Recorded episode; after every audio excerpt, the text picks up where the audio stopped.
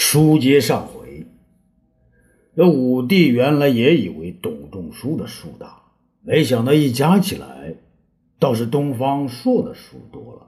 他无奈的摇了摇头：“董老夫子，这数加起来大小都不重要，朕要听听这四个数中间的道理。有道理才是好的数字啊！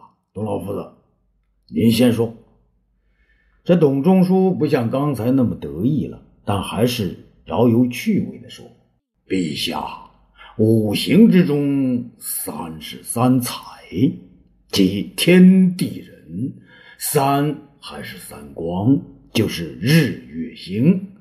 一个季又分为初、中、晚，如早春、盛夏、晚秋；一个月分为上、中、下三旬。”一天还分为早、中、晚，这说明三是多么重要啊！而四呢？四是四时，春夏秋冬，还有四方，东西南北，四民。尚书云：士农工商，四夷，东夷、西戎、南蛮、北狄，还有四海、四邻。四面楚歌，啊，够了够了，臣就不论了。接下来是十，臣说的四个数中，十更重要。十代表着天地阴阳、金木水火土，再加上一个人，世间万物便是这十个样构成的。所以，数字至十而止。以十而终，而十二这个数，即是一年十二个月，又是一天十二个时辰。有了这十二个数，天地万物都在其中啊！武帝见他旁征博引，便频频点头。东方爱卿，你以为呢？东方朔笑了笑：“皇上，这也太繁杂”辰的数呢，虽然也是四个，可在易经之中，九为老阳，六是老阴，七为少阳，八是少阴。这四个数，阳者用一个实线表示，则是八卦中的阳爻；阴者用一个中断了线的表示，便是八卦中的阴爻。那天下万物全在阴阳两爻组成的八八六十四卦之中，就是万物之中人最为贵，人也处处体现着阴阳二气呀。皇上，董老夫子，你们以为如何如？啊？董仲舒争争论道：“啊，八卦甚为玄虚，不足为凭。而且天地万物之中，以天为大，君为次之。”人还要在其后，怎么能说万物之中人最为贵呢？东方朔争辩道：“老夫子，那依你说，万物之中以天为大，君为次之，人还要在其后，是这个道理吗？”啊，当然，此种说法天经地义，万劫不变呐。那晚生，请问夫子。您说皇上他是君还是人呢？董仲舒冲口而出：“天在其上，君为其次，皇上当然是君，怎么会是人呢？”哎哎哎！啊，你怎么能说皇上不是人呢？皇上有七情六欲，不是人是什么？董仲舒啊，自知又上了当啊，便急忙解释：“啊，不不不，皇上他是人，也是君。”还是仙，还是天子，还是东方朔，这才大笑起来。哈哈哈哈哈！皇上啊，董老夫子说您已经是仙了。您要是再有人人欲，再想成仙，啊，臣可不管了啊！您找董老夫子吧。武帝也笑了起来。好了好了，东方爱卿，你别抓老夫子的漏子了。老夫子，朕要问你。东方朔以阴阳说人，朕有理。可以，您的三四十和十二四个字怎么来说人呢？皇上，老朽著有《人负天数》一文，专讲这个道理。这人的结构便是按天地四时来造的。天为一体，人也是一整个。天有两极，人便有阴阳二气。要说三、四、十和十二嘛，人有四肢，每肢有三节，三四便是十二。十二乃与十二月份和十二时辰相符也。人有五脏，乃五行也。人身上的骨头共有三百六十六块，正好是一年三百六十六天之数也。所以臣说，人与天是一回事。东方朔却不干了。哎，老夫子，你敢断定人的身上就只有三百六十六块骨头？我东方朔听胡太医所言，人参骨头只有二百零六块呀！啊，胡太医，胡太医一派胡言，怎当太医啊？老朽敢以自己的身躯担保，皇上您要是不信，老臣死后可将老臣剖开来验证，保证人身上的骨头是三百六十六块。武帝见他动了气，便平息说：“啊，好了好了，争归争，何必要将自己抛开呢？”东方朔却不饶他：“老夫子啊，你的话说来说去像车轱辘一样转呢转呢，恐怕你自己也转晕了吧？一会儿天是人，一会儿人是天，一会儿君主不是人，一会儿人也是君主，到底是怎么回事呢？”武帝生气的对大东方朔大声说。哎，东方朔，东方朔，朕说不要争了，行不行？董老先生，不要理他。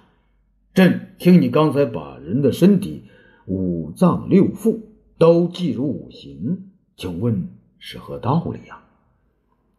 这董仲舒见皇上偏向自己，便喝了一口水，润了润嗓子，继续说道：“陛下，人的五行啊，人的五脏便是五行。”人有五气，也是五行；人做五事，也是五行。总而言之，人间世事不离五行啊。东方朔却说：“老夫子，人的五脏六腑可归五行。东方朔已从邹衍五行书中得知，可人有五气，能归五行，是为夫子发明，能否见教一二啊？”啊！董仲舒高声说道：“啊，这个岂不简单？东方先生，难道你没看老朽的阴阳易？天有喜怒之气，哀乐之心，与人相符，以类合之，天人一也。春喜气也，故生；秋怒气也，故杀；夏乐气也，故养；冬哀气也，故藏。”这就是说，喜为暮春之气，怒为金秋之气，哀为水冬之气，乐为火夏之气呀。东方朔看了武帝一眼，又笑道：“皇上，这您又不对了吧？按董老夫子所言，眼下是春末夏初，要么您有暮春之喜气，要么您生火夏之乐气。”可您刚才却动了金秋之乐气怒气，您不是又错了吗？武帝呀，无奈的笑了起来。好了好了，朕不生气。董老夫子，您刚才说了五气能配五行，可你刚才只讲了春夏秋冬配喜怒哀乐，也是木火金水四气，还有一气没说出来呀。董仲舒自己也糊涂了。呃，是吗？还有一气啊？哦，对，还有一个土气没说。这一年只有四季，人也只有喜怒哀乐四气。这个土气嘛，这东方朔大笑起来呀！啊哈哈哈哈！老夫子，你怎么能忘呢？您在园子里头打大姐，一碰到土，不就会出鸡毛？武帝在一旁也不禁大笑起来。董仲舒被他们笑得糊里糊涂。哦，对，老朽一碰到土便要出鸡，那就是土鸡。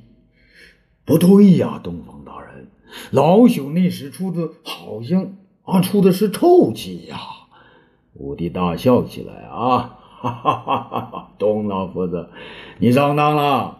东方朔说你刚才的话呢，就像你出土时候放出来的，全是臭气。哈哈，不争了，不争了啊！左丞啊，快让传膳，不然老夫子就没法出气了。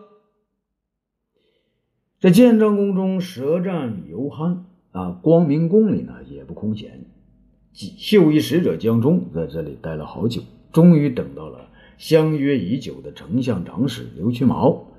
江冲大叫：“哟，刘长史，刘大人，您可来到了！”刘屈毛边作揖边叫道：“啊，江公公，您这锦衣绣饰已经荣升至二品，可我刘屈毛还是从三品，您别对我这么客气啊！”江冲笑道：“嗨，谁不知道您刘大人将来会飞黄腾达呀？在我看来，如果不是中山王儿子多，您就是王爷的命啊！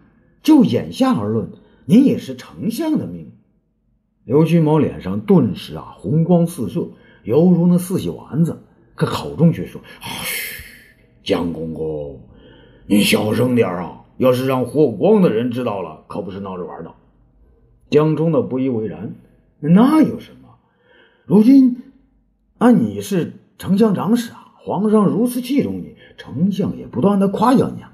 过几年丞相不行了，还不是由您来接任吗？刘屈毛这才进入正题。好了，江公公，您要的两个人，我给你找到了。啊，这么快？他们怎么样？聪明伶俐吗？哎，这两个小猴崽子眼珠都像风铃里头的球球一样，吹什么风球就往哪边闪。好，我这儿呢就得要那眼头活的，都叫什么名字？啊，他们两个一个叫苏文，十六岁；另一个叫常荣，才十五岁。大人，要不您到我府上看看，要是看中了，就带他们来到净身房。这江中笑了起来，对。来到净身房，叉叉两刀，他们就是皇上身边的贵人了。刘屈毛呢，再次吹捧江大人，你可是越来越老练呐。下官看来，将来这大行令的角色肯定是你了。江冲却小声的说：“那我也要等你当上丞相啊。”刘屈毛狰狞的笑了起来，嗯，哈哈哈哈哈，走。武帝与东方朔、董仲舒用完了御膳，让小太监所成礼长加上些点心和茶水，便又开始了高谈阔论。二位先生啊，上午朕听了你们说天人感应，说阴阳五行，总有些太空太泛了。这会儿啊，朕想先听听你们对四个字的看法。武帝啊，开始点题。董仲舒问：“啊，陛下，您就点吧，哪四个字？心、性、欲、民。朕啊，多年来一直为这四个字所困扰，有时甚至夜不能寐。二位都是高人，尤其是董老夫子，你们儒家是最爱说这几个字的，能否不吝赐教啊？皇上，您太客气了。”心性育民四个字贯穿儒学之始终啊！既然陛下让老朽先说说看，东方大人，您听了之后啊，再来辅政。东方朔点点头，夫子您先请。董仲舒清了清嗓子，然后说：“皇上，这心性欲民四个字。”臣爱先说性。武帝没想到老夫子也热忠信啊，便笑道：“好，朕嘿也想先听这个。”孔子曰：“食色，性也。性便是人的饮食男女之欲啊。陛下，老臣以为孔夫子说的太简单。”老臣以为，这人的性生来便不一样，可分为三品。哦哦，性还可以分为三品呢？对呀，这性三品啊，分为斗烧之性、中民之性和圣人之性啊。斗是盛粮食的，烧是盛水的。那些渔民，他们只知道盛粮食的斗和盛水的桶。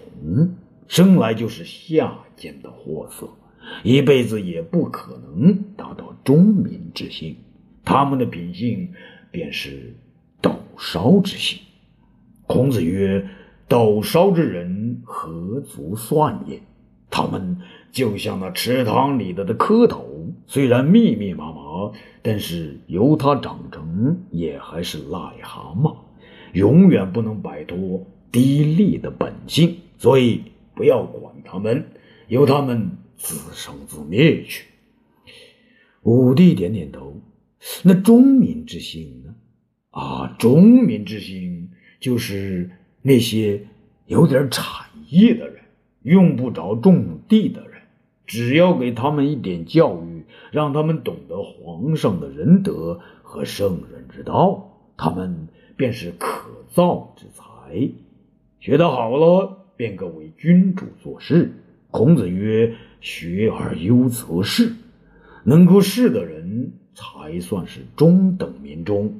若不了仕者，便又划回了斗烧之民之间。”东方朔看了武帝一眼，笑道：“皇上，看来臣东方朔也要向夫子请教仁德啊，不然也会滑到斗烧之民之间去喽。”武帝不以为然地说：“不对吧，董老夫子？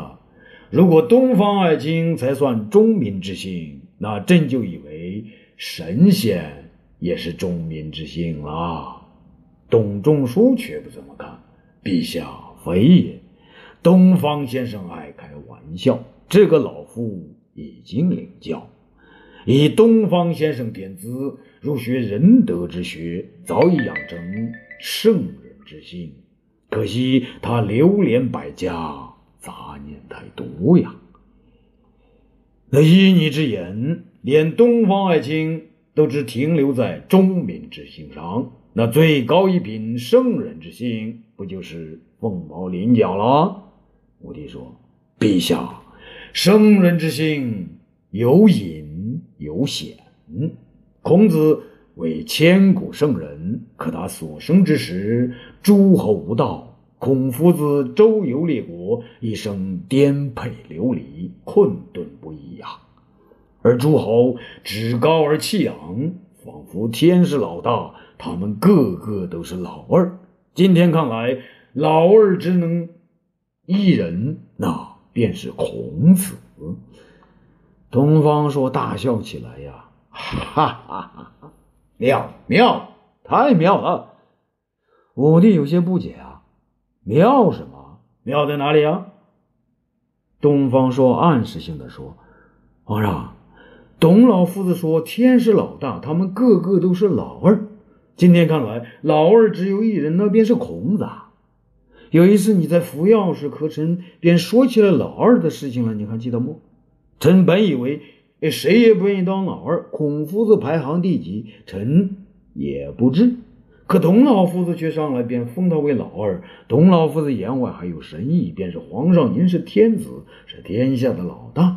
那董老夫子本人就想和孔夫子一样，自愿的当老二呢。武帝啊，明白了东方朔的隐语，心中呢很想笑出声来，但他止住了笑声，正经的问。董夫子，董老夫子，当今天下，朕是天子。如果让你做朕的老二，你愿意吗？呀，董仲舒马上答应啊，陛下，如果您能让老朽也像孔夫子那样做起老二，那朕今生今世便无上荣耀了。只是皇上，您让臣做老二，臣可就得请您罢黜百家，独尊。儒术啊！董方说大笑起来，哈哈！董老夫子，你又来了！你不知道皇上的老二从来都是采纳百美，独尊要术的吗？采纳百美，独尊要术，陛下，这话臣第一次听说，臣着实不懂啊。董仲舒啊，大惑不解。武帝笑也不是，是怒也不是啊，还要与老夫子周旋。好了好了，董老夫子，这些都是东方爱卿和朕的哑语，你老夫子怎么会懂啊？朕以为这个“姓”字到此为止，不然你还要招惹更多的非。老夫子再谈点别的吧。董仲舒呢想了一下，不行，陛下，老朽还有话没说完呢。只谈性而不谈上，性便是畜生之性啊！